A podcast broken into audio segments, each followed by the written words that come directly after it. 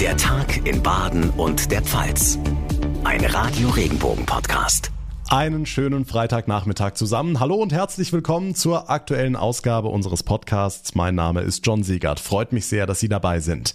Impfpflicht ja oder nein? Teilimpfpflicht ja oder nein? Es geht hin und her in der Frage. Heute gab es aber ein sehr deutliches Zeichen aus Karlsruhe. Das Bundesverfassungsgericht hat einen Eilantrag gegen die einrichtungsbezogene Impfpflicht abgelehnt. Damit kann das Gesetz Mitte März wie geplant in Kraft treten. Oder? Das ist gleich ein Thema hier im Podcast. Außerdem sprechen wir aber natürlich über die Bundespräsidentenwahl am kommenden Sonntag. Christian Streich, Trainer des SC Freiburg, ist einer der Promis, der am Sonntag mit abstimmen darf. Aber auch Normalos aus der Bevölkerung sind mit dabei. Und die älteste Stimme wird wohl aus Baden-Württemberg kommen, von Carla Spargerer aus Mannheim. Sie ist 92 Jahre alt und hat sich trotz zahlreicher Medienanfragen heute zuerst Zeit für ein Gespräch mit Radio Regenbogen genommen. Das gleich nach den wichtigsten Infos vom heutigen Tag. Mitten im politischen Streit um die Corona-Impfpflicht für Pflege- und Gesundheitspersonal gibt das Bundesverfassungsgericht heute sein Okay für die pünktliche Umsetzung Mitte März. Die Richterinnen und Richter lehnten es im Eilverfahren ab, die Vorschriften vorläufig außer Kraft zu setzen. Damit ist noch nicht über die vielen Verfassungsbeschwerden gegen die Teilimpfpflicht entschieden. Die umfassende Prüfung steht noch aus. Radio Regenbogen-Reporter David Riemer für uns in Berlin. Bundestag und Bundesrat hatten die Impfpflicht ja Mitte Dezember vergangenen Jahres beschlossen. Daraufhin ging beim Bundesverfassungsgericht eine Klagewelle ein. Gegen was konkret wehren sich die Kläger? Ja, also Stand jetzt sind es über 300 Klagen, die inzwischen in Karlsruhe auf dem Tisch liegen. Und äh, die Kläger stört, dass alle Beschäftigten aus der Pflegebranche bis zum 15. März nachweisen müssen, dass sie entweder komplett geimpft oder vor kurzem genesen sind. Das betrifft im Übrigen Mitarbeiter in Pflegeheimen, in Arztpraxen, aber auch in Krankenhäusern, aber auch Hebammen, Physiotherapeuten und Masseure. Es gibt nur Ausnahmen für diejenigen, die sich aus medizinischen Gründen nicht impfen lassen können. Okay, was ist, wenn der Nachweis nicht vorgelegt wird? Ja, dann muss das Gesundheitsamt eingeschaltet werden. Es kann dem oder der Betroffenen verbieten, den Arbeitsplatz zu betreten oder sogar den Job weiter auszuüben. Das Bundesverfassungsgericht hält das für vertretbar. Aus Sicht der Richter ist der Nutzen einer Impfung größer als die gesundheitlichen Folgen. Und weil Alte und Geschwächte ein besonders hohes Risiko haben, schwer zu erkranken oder nach einer Ansteckung mit dem Coronavirus sogar zu sterben, würden sie durch eine Impfpflicht indirekt geschützt. Das hat Kanzler Scholz bei seiner Rede im Bundesrat am Vormittag auch nochmal klargestellt. Es geht jetzt um den Schutz derer, die darauf ganz besonders angewiesen sind, Kranke und die ältesten Mitglieder unserer Gesellschaft. Ihr Schutz muss und wird weiterhin höchste Priorität für uns haben. Ähnlich übrigens auch die Begründung des Bundesverfassungsgerichts. Hm, es ist aber immer noch nicht hundertprozentig klar, ob die Pflegeimpfpflicht auch tatsächlich kommt, oder? Nee, längst nicht. Zum einen steht ja immer noch eine endgültige Entscheidung des Bundesverfassungsgerichts in Karlsruhe aus, aber auch politisch ist längst noch nicht alles in trockenen Tüchern. NRW-Ministerpräsident Wüst hat bei NTV Gesundheitsminister Lauterbach kritisiert. Jetzt geht es um die Umsetzung und da sind leider noch viele, viele Fragen offen. Die Kritik ist unüberhörbar von denen, die es umsetzen müssen, von den Gesundheitsämtern vor Ort, von den Pflegeeinrichtungen, den äh, Krankenhäusern. Da muss Karl Lauterbach jetzt sehr, sehr zügig nacharbeiten. Und äh, unionsgeführte Länder wie beispielsweise Bayern, aber auch die Bundes-CDU fordern inzwischen die Aussetzung der Pflegeimpfpflicht. Aus ihrer Sicht gibt es einfach noch viel zu viel ungeklärte Fragen. Stand jetzt wäre die Pflegeimpfpflicht, aber auch die allgemeine Impfpflicht, also für alle praktisch nicht umsetzbar, meinen die Christdemokraten. Die Infos von David Riemer, vielen Dank. Und damit zu weiteren wichtigen Infos vom heutigen Tag von unseren Regionalreportern. Nachrichten für Rhein-Neckar, den Odenwald und den Kraichgau. Ich bin Francesco Romano. Mit einem Trauerzug durch ganz Heidelberg wollen Studierende am 21. Februar, also einen Monat nach dem Amoklauf an der Universität, an die Opfer gedenken. Denn die Tat soll nicht in Vergessenheit geraten, sagt der Vorsitzende der verfassten Studierendenschaft, Peter Abelmann. Es ist zwar Normalität zu sehen, weil alle müssen ihrem Alltag nachgehen, die Klausurenphase bricht an, aber es ist noch da und die Fachschaft hat sich intensiv auseinandergesetzt mit dem, was sie tun will. Und gerade die Offenheit für alle Studierende nochmal zu erinnern, dass das ein einmaliges Erlebnis ist, eine einmalige Tragödie, das wollen wir dem nochmal Rechnung tragen zum einmonatigen Gedenken. Das gibt dieser Stimmung auch Ausdruck. Nachrichten für die Region Karlsruhe, die Ortenau und den Schwarzwald. Ich bin Sascha Baumann. Kehrt Jörg Meuthen an die Hochschule Kehl zurück. Der ehemalige AfD-Vorsitzende liebäugelt nach einem Ausscheiden im EU-Parlament mit einer Rückkehr. Viele Studenten der Hochschule Kehl haben kein Problem mit dem Vorhaben des Ex-AfD-Chefs. Grundsätzlich ist es okay, nur wenn er halt seine Ansichten irgendwie in den Unterricht einfließen lassen würde, wäre das mit Sicherheit nicht gut. Wenn er fachlich uns das gut beibringt, muss man vielleicht auch drüber hinwegsehen. Die AfD ist eine zugelassene Partei Partei, also von dem her kein Problem. Ich denke nicht, dass er hier einen leichten Start haben wird. Ich denke, es kommt darauf an, ob er ein guter Professor ist. Dann ist halt seine politische Meinung nebensächlich. Bereits zwischen 1997 und 2016 war er Professor für Volkswirtschaftslehre an der Hochschule Kiel. Nachrichten für den Breisgau, den Schwarzwald und das Dreiländereck. Ich bin Michaela Gröning. Es ist ein richtiges Skiabenteuer. Beim Rucksacklauf um den Wälder Cup geht's morgen auf Langlaufski 100 Kilometer durch den Hochschwarzwald. Der Weg führt von Schonach über Hinterzarten bis zum Belchen. Volker Haselbacher von der Hochschwarzwald Tourismus GmbH. Dieser Rucksacklauf, der fasziniert mich immer wieder. Dieses Starten früh morgens, diese Begeisterung von diesen Menschen wie du und ich, diese Stimmung, wenn sich alle vorbereiten, das geht aber wirklich in aller Ruhe ab. Das ist nicht wie so bei einem hochsportlichen Event, wo dann jeder so um seinen Platz auch kämpft. Nee, da geht's ums Miteinander. Wem 100 Kilometer zu viel sind, kann sich auch für die 60 Kilometer Distanz entscheiden. Ukraine-Krise, Olympia und natürlich die Corona-Pandemie. Das sind die Themen, auf die wir und die ganze Welt gerade schauen. Dabei geht ein wirklich wichtiger Termin an diesem Sonntag beinahe unter. In Berlin steht nämlich die Wahl zum Bundespräsidenten an. Und der aktuelle Amtsinhaber, Frank-Walter Steinmeier, will es ja nochmal machen. So wie die Lage aktuell aussieht, dürfte einer neuen Amtszeit von ihm auch überhaupt nichts im Wege stehen.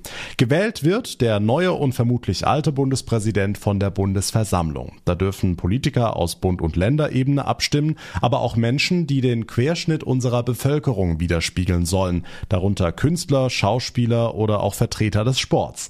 Die sind meist prominent und einer von ihnen ist auch der SC Freiburg-Trainer Christian Streich. Er wurde von den Grünen dafür nominiert.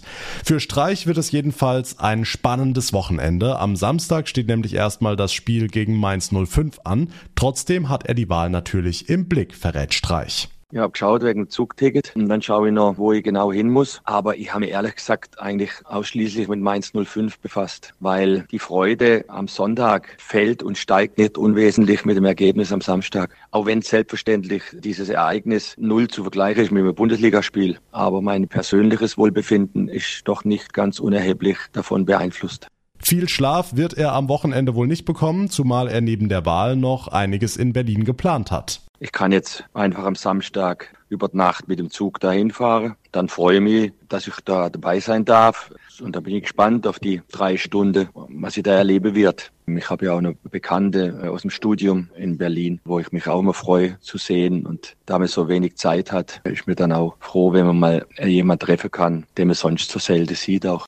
Vom Fußballplatz ins Berliner Regierungsviertel. SC Freiburg-Trainer Christian Streich darf als Mitglied der Bundesversammlung am Sonntag den neuen Bundespräsidenten wählen. Vorher will er mit seiner Mannschaft aber noch am Samstag gegen Mainz 05 gewinnen. Soweit zu den Promis. In der Bundesversammlung sind aber auch ganz normale Leute aus der Bevölkerung, von jung bis alt. Und die vermutlich älteste Person wohnt bei uns in Baden-Württemberg. Carla Spargerer aus Mannheim. 92 Jahre jung und vor der Wahl in akutem Interviewstress. Darum sind wir ganz besonders glücklich, dass sie heute Morgen einige Minuten Zeit für Ralf Mehlhorn aus der Radio Regenbogen Nachrichtenredaktion hatte. Spargerer. So, Frau Spargerer, Bei mir Ralf war Mehlhorn. am Apparat. Weiß nicht was, ich wusste jetzt in der zweiten Stock, deshalb hat es ein bisschen gedauert. Kein Problem, kein Problem. Sie haben ja heute, glaube ich, den ganz straffen Zeitplan, oder wie ich gehört habe? Ja, Mehrere ja. Interviews stehen heute ja, gleich an. Ja, ja. Und die ganzen letzten Tage war das schon so, also ich habe sowas nicht erwartet. Das, ich war natürlich sehr erfreut, als ich äh, erfahren habe, dass ich mit darf, aber was das nachgezogen hat, nicht, damit habe ich nicht rechnen können. Und dabei fängt es erst an, gell? Natürlich. Gut. Ähm, wann haben Sie Ihren nächsten Termin? Äh, um halb elf. Da kommt äh, von der ARD kommen sie, äh, die kommen hierher, die machen eine Filmaufnahme und dann habe ich heute Mittag um äh, 13.30 Uhr noch einmal mit äh, SWR 3 noch einmal ein Radiointerview. Okay, dann fangen wir einfach mal an. Ja. Frau Spargerer, Sie werden als ältestes Mitglied der Bundesversammlung bei der Wahl des Bundespräsidenten dabei sein. Was ist es jetzt für ein Gefühl, als Wahlfrau nominiert zu sein? Also, ich muss Ihnen sagen, ich war erstens mal so überrascht. Ich habe mit sowas überhaupt nicht rechnen können. Nun weiß ich natürlich, von meiner Partei bin ich die Älteste, aber vielleicht haben andere Parteien auch noch, noch ältere, ich weiß es nicht. Aber bisher höre ich halt immer, ich werde die Älteste mit 92 Jahren. Also ich muss Ihnen sagen, das ist also nochmal ein Highlight in meinem politischen Leben. Sie sagen politisches Leben. Wie sieht Ihr politisches Leben bislang aus?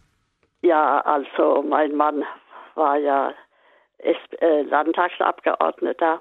Ich habe meinen Mann kurz nach Kriegsende kennengelernt. Und, äh, aber da wollte ich eigentlich in keine Partei. Ich komme aus einer politisch verfolgten Familie. Wir haben unter den Nazis zu leiden gehabt. Für mich war, nee, also Partei halte ich mich zurück. Auch mein späterer Mann war damals, nee, man brauche starke Gewerkschaften. Und da war ich so bei der Gewerk als die Gewerkschaften aufgebaut wurden, da war ich dabei. Aber mein Mann ist dann sehr bald zur SPD. Aber ich bin erst eingetreten wegen Willy Brandt. Nun bin ich äh, vor zwei Jahren bin ich als 50-jährige Mitgliedschaft äh, geehrt worden und da haben die ganze Freunde von der Partei gesagt, was?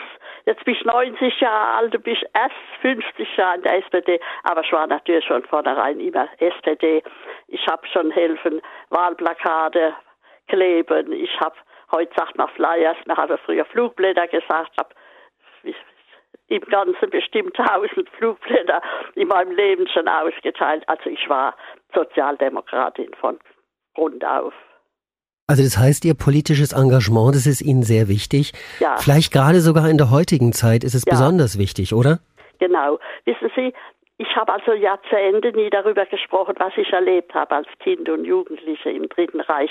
Ich war so überzeugt, die Zeit zwischen 33 und 45, die kommt nicht mehr. Ich war überzeugt, die Menschen haben aus Seeland gelernt. Aber entsetzt war ich, als ich, das ist ja schon einige Jahre her, als ich wusste, wir brauchen wieder einen Antisemitismusbeauftragten. Da war ich entsetzt. Es sind noch keine 100 Jahre her, dass Deutsche, sechs Millionen Menschen jüdischen Glaubens ermordet haben. Und heute müssen, trauen sich in manchen Städten jüdische Männer nicht mehr ihre Kippa zu tragen. Zum Glück habe ich von Mannheim sowas noch nie gehört. Wir sind eine tolerante Stadt und wenn sowas wäre, da würden wir aufmarschieren. Das dulden wir nicht.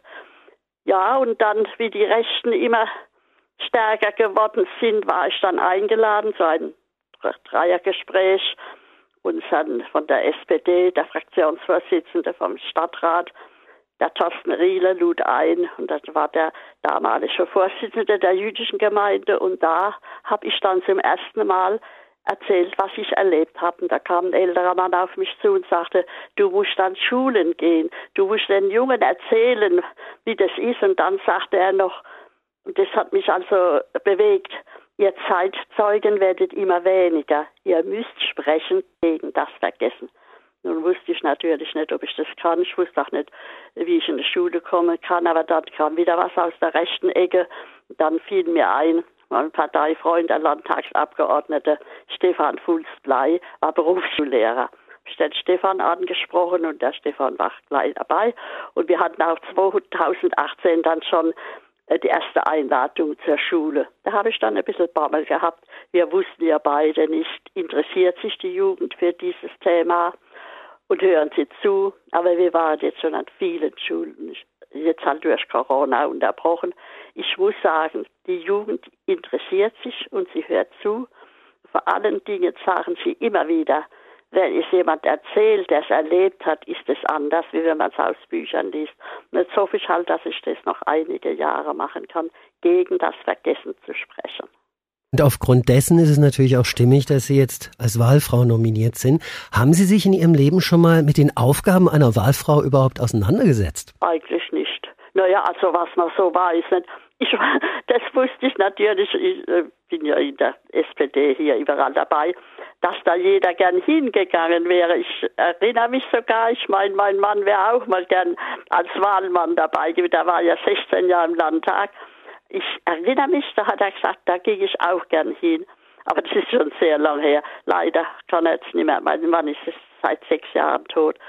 Äh, leider hat er das, kann er das jetzt nicht. Aber mein erster Gedanke war, ach wie schade, dass der Walter das nicht mehr erlebt hat. Also er wäre wahrscheinlich wahnsinnig stolz. Er stolz auf mich, ja. Wie oder wo haben Sie sich jetzt eigentlich informiert, was Sie dann am Sonntag machen müssen? Ja, wir haben ja Unterlagen bekommen. Das ist also so wie ich. Und mein Enkel geht ja mit. Mein Enkel darf mich begleiten. Äh, Gerade weil ich so alt bin. Mein Enkel, der ist 24 Jahre alt, ist schon Vorsitzender hier im Ortsverein Waldhof. Also an seinem 14. Geburtstag hat er uns seinen Eintritt in die SPD gezeigt. Also der ist und der, der begleitet mich und der kümmert sich auch um alles. Aber ich habe natürlich Unterlagen, wie das was ich geht. Durch Corona ist es halt anders, wie das früher war. Aber wir kommen ja zum Wählen und das klappt bestimmt. Und wie reisen Sie dann nach Berlin und wo werden Sie der übernachten? Mein Enkel, wir fahren mit dem Auto. Also der Enkel, der fährt Sie. Ja, ja. Haben Sie jetzt schon eine Vorstellung, wie dann eben dieser Sonntag für Sie ablaufen wird? Naja, also den Plan nach, wir haben ja einen Plan, morgens nach dem Frühstück werden wir im Hotel abgeholt, das sind so Shuttlebusse. Und am, am Samstag, wenn wir, also am Samstagmorgen haben wir schon eine Fraktionssitzung. Und dann haben wir so ein kleines Abendessen äh, mit unserem Andreas Stoch. Äh, da, nur die, wo jetzt hat, also keiner äh, von, der, von den Abgeordneten, nur ein kleiner Kreis. Ja, und dann morgens, wie gesagt, um halb zehn werden wir abgeholt und dann dort kriegen wir, vorher müssen wir noch, am Samstag machen wir noch einmal einen Schnelltest. Und dann haben wir dort die Plätze, die sind nur, äh, da steht Namen drauf und das Einzigste, was war ein bisschen, wo ich jetzt schon ein bisschen Kniezittern bekomme, äh, wir werden namentlich aufgerufen, müssen vorgehen, unsere Unterlagen abholen und gehen dann in die Wahlkabine. Und da sage ich Ihnen ganz ehrlich, also wenn ich mir vorstelle, dass vor 1400 Leute mein Name aufgerufen wird und ich muss dann vorlaufen, ich äh, glaube, da habe ich Kniezittern. Aber Ihr Mann wäre stolz. Mein Mann wäre schon, mein Enkel auch. Mein, Das trägt ich habe hab zwei Enkel, äh, aber der El einer ist schon äh, verheiratet, hat Kinder. Ich habe Urenkel, Bub von zehn und Mädchen von acht. Und sehen Sie, ich, wir konnten ja nicht, ich konnte nicht einmal, das sein zehnter Geburtstag, jetzt wegen Corona. Da habe ich mir eigentlich mal so Gedanken gemacht, wie das in meinem Leben war, bis ich zehn Jahre alt war. Als ich fünf Jahre alt war, ist ein Bruder meiner Mutter emigriert und ich, wir war, ich war dabei, wie sich meine Großmutter von ihrem Sohn verabschiedet hat. Ich sehe heute noch meine Großmutter, wie sie ihren Sohn im Arm hatte. Wir haben meinen Onkel nie mehr gesehen. Er war der Opfer zweier Diktatoren. Da war ich fünf. Und da beginnt aber auch meine Erinnerung. Als ich sieben Jahre alt war, da war, äh, da kam meine Großmutter, kam die Gestapo und verhaftete meine Großmutter. Sie war, gehörte zu einer Widerstandsgruppe. Sie wurde zu 18 Monaten Zuchthaus verurteilt. 18 Monate sind eine lange Zeit für ein Kind, das seine Großmutter sehr liebt. Als ich neun Jahre alt war, war die Reichspogromnacht, die ich sehr bewusst erlebt habe. Mein Vater hat in einer jüdischen Firma gearbeitet. Wir sind am Morgen des 10. November 1938 vom Waldhof mit der Straßenbahn in die Stadt. Am Marktplatz sind wir ausgestiegen. Da waren überall SA-Leute, überall. Und ich habe gesehen, wie die gewütet haben, wie sie Frauen und Männer abführten. Wir haben gesehen, wie verzweifelt die waren. Wir sind ins Haus, wo mein Vater gearbeitet hat. Es war ein kleiner Familienbetrieb von zwei Schwestern. Die Schwestern waren nicht mehr da. Als ich zehn Jahre alt war, 1939, war am 1. September Kriegsbeginn. Mein Vater ist sofort eingezogen worden. Ich war ein Einzelkind, sehr behütet bin ich aufgewachsen. Und mein Vater kam im November 1947 zurück. Da war ich 18 alt. Ich habe meinen Vater in der Zeit sehr vermisst. Das waren acht verlorene Jahre. Und weil ich möchte, dass kein Kind so etwas erlebt, wenn ich das vergleiche mit den Kindern, den Zehnjährigen heute, dann sage ich, also das, was ich erlebt habe und natürlich außer mir noch viele andere Kinder, das darf nicht mehr sein. Das ist das, warum ich auch mit dem Stefan Pulsblei weiterhin in Schulen gehe und wir erzählen von den Jungen was, vor allen Dingen gegen die AfD. Also das ist, macht mir die größte Sorgen. Deswegen ist es eben auch wichtig, in der Demokratie eben eine Stimme zu haben und davon Gebrauch zu machen, wie Sie es jetzt eben auch tun können. Ja, ich bin dankbar, dass ich das in meinem hohen Alter wirklich noch tun kann. Und äh, das, das ist für mich Verpflichtung. Wissen Sie, dass auch diesen Widerstandskämpfern, äh, die Leute, die im Widerstand waren, die weit, die meisten ihr Leben verloren haben, auch denen gegenüber ist man das schuldig, dass es nicht umsonst war. Mhm, ja. Kommen wir nochmal jetzt auf den Sonntag zurück. Ja. Ähm, Frank-Walter Steinmeier ist natürlich Ihre Wahl, das ist klar. Denken Sie, dass Sie mit ihm dann auch mal ein paar Worte wechseln können, also beziehungsweise was wollen Sie ihm sagen? Wir versuchen Ich habe Bilder, ich habe, äh, da war ja schon hier in Mannheim, wir haben es ja gesehen. Ich meine, da kann ich mich erinnern, der äh, Frank wahrscheinlich nicht, aber wahrscheinlich bringe ich. Ich habe ein Bild, ist groß, ist aber zu groß, da sind wir alle drei da, mein Mann, der Frank und ich. Aber ich habe ein kleines Bild, wo der Frank und mein Mann drauf ist, vielleicht. Also ich möchte schon, äh, das möglich, aber wie gesagt, durch Corona ist alles anders. Schön wäre es natürlich, freuen würde ich mich. Was würden Sie ihm sagen? Wie froh ich bin, dass er jetzt noch mal eine zweite Periode macht, weil ich da hundertprozentig mit einverstanden war. Also Sie finden ihn beeindruckend, gehe ich das mal davon aus. Der Mann ist seriös und, und hat Anstand und äh, der Mann kann's. Der Mann, der Walter, Frank Walter Steinmeier kann das Amt. Das ist der Beste, den wir uns denken können. Da habe ich schon ein paar gute gehabt. Nach der Wahl dann, äh, bleiben Sie dann noch ein bisschen in Berlin oder geht es dann gleich nee, wieder nee, nach Haus nach Mannheim? Gleich wieder zurück. Mein Enkel hat eine Firma und er muss dann möglichst bald wieder zurück sein. Also ich hätte nicht gedacht, dass ich nochmal nach Berlin kann. Mein Mann und ich, wir sind gern nach Berlin. Schon, äh, wo die Mauer noch war und dann aber später, wir sind so, so einmal im Jahr haben wir so ein Wochenende in Berlin gemacht. Aber dass ich jetzt noch einmal dahin komme, gut, ich komme ja jetzt äh, jetzt äh, als Urlaub oder Wochenende, aber ich bin noch einmal in Berlin. Also da prasseln dann nochmal ganz, ganz viele Erinnerungen auf Sie. Ja, ganz bestimmt.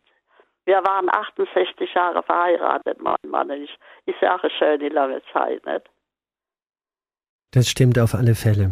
Frau ja. Spargerer, ich bedanke mich ganz recht herzlich für dieses wunderschöne Interview. Und ich bedanke mich bei Ihnen, dass Sie an mich gedacht haben.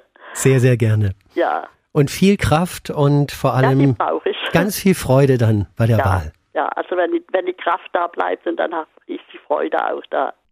Wir wünschen ihr nur das Beste. Carla Spargerer aus Mannheim, 92 Jahre alt, darf am Sonntag den neuen Bundespräsidenten wählen.